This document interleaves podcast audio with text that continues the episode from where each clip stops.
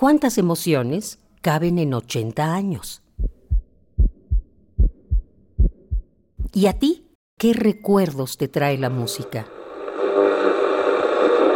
Súbele el volumen a la radio, que el viaje a través del tiempo está por comenzar. Radio UNAM, ocho décadas de música y remembranza. La radio es la voz de los que no se callan. Es el medio real y vivo que ilumina las ideas y pensamientos que otros buscan apagar. La radio es lámpara y antorcha. El radio escucha enciende la chispa de su combustión.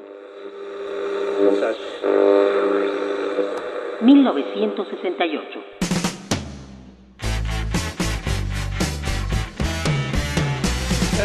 Richard Nixon es elegido presidente de los Estados Unidos. The Doors interpreta Hello, I Love You. Se estrena la película 2001, Odisea del Espacio. Y el 4 de abril, Martin Luther King es asesinado mientras saluda a sus seguidores desde el balcón del Motel Lorraine.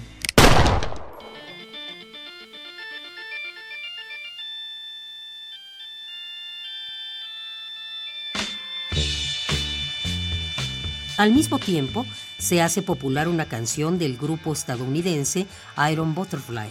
El título original era In the Garden of Eden, o en español, En el Jardín del Edén, pero al decírselo el cantante al baterista, la confusión hace que se quede In Agada da Vida.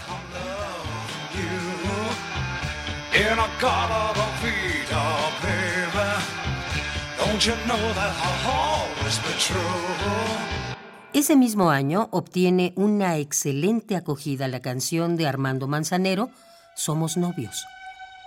Somos novios, pues los dos sentimos mutuo amor profundo. La versión en inglés no se hace esperar y aparece con el título It's Impossible, interpretada por Perry Como de este mundo. Nos amamos, nos besamos.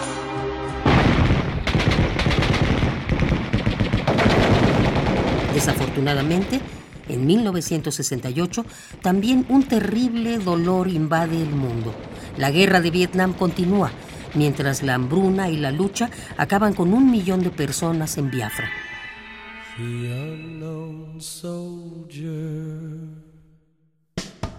Al mismo tiempo, el ejército del Pacto de Varsovia entra en Checoslovaquia bajo órdenes de generales soviéticos.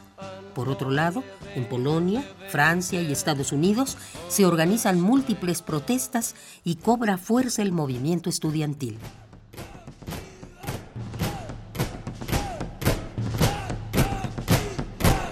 Millones de estudiantes se manifiestan alrededor del mundo contra las injusticias, el desprecio y la desigualdad. Efectivamente, nosotros podemos ser arrestados de un momento a otro.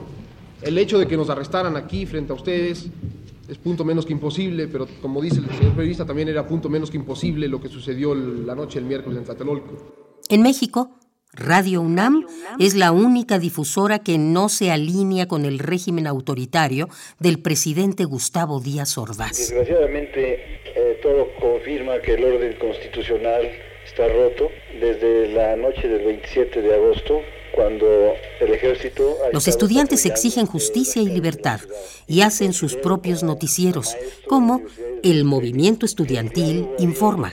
Miles de personas sintonizan la estación. La forma en que eh, las autoridades han respondido, no se puede establecer diálogo. No podemos dialogar a puñetazos. En su programa El cine y la crítica, Carlos Monsiváis ironiza los acontecimientos del 30 de julio.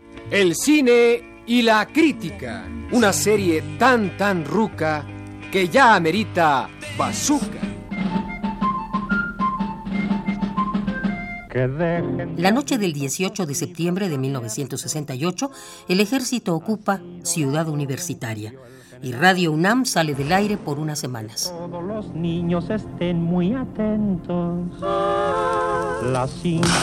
El 2 de octubre, En la Ciudad de México son masacrados y apaleados los estudiantes, profesores, amas de casa y obreros que se manifestaban en la Plaza de las Tres Culturas.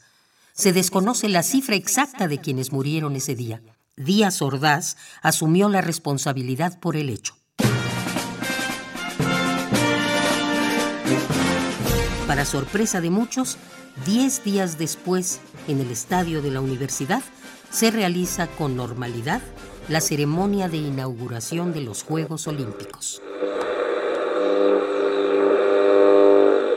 Radio UNAM, ocho décadas de música y remembranza, porque la vida se mide en canciones, historias, instantes.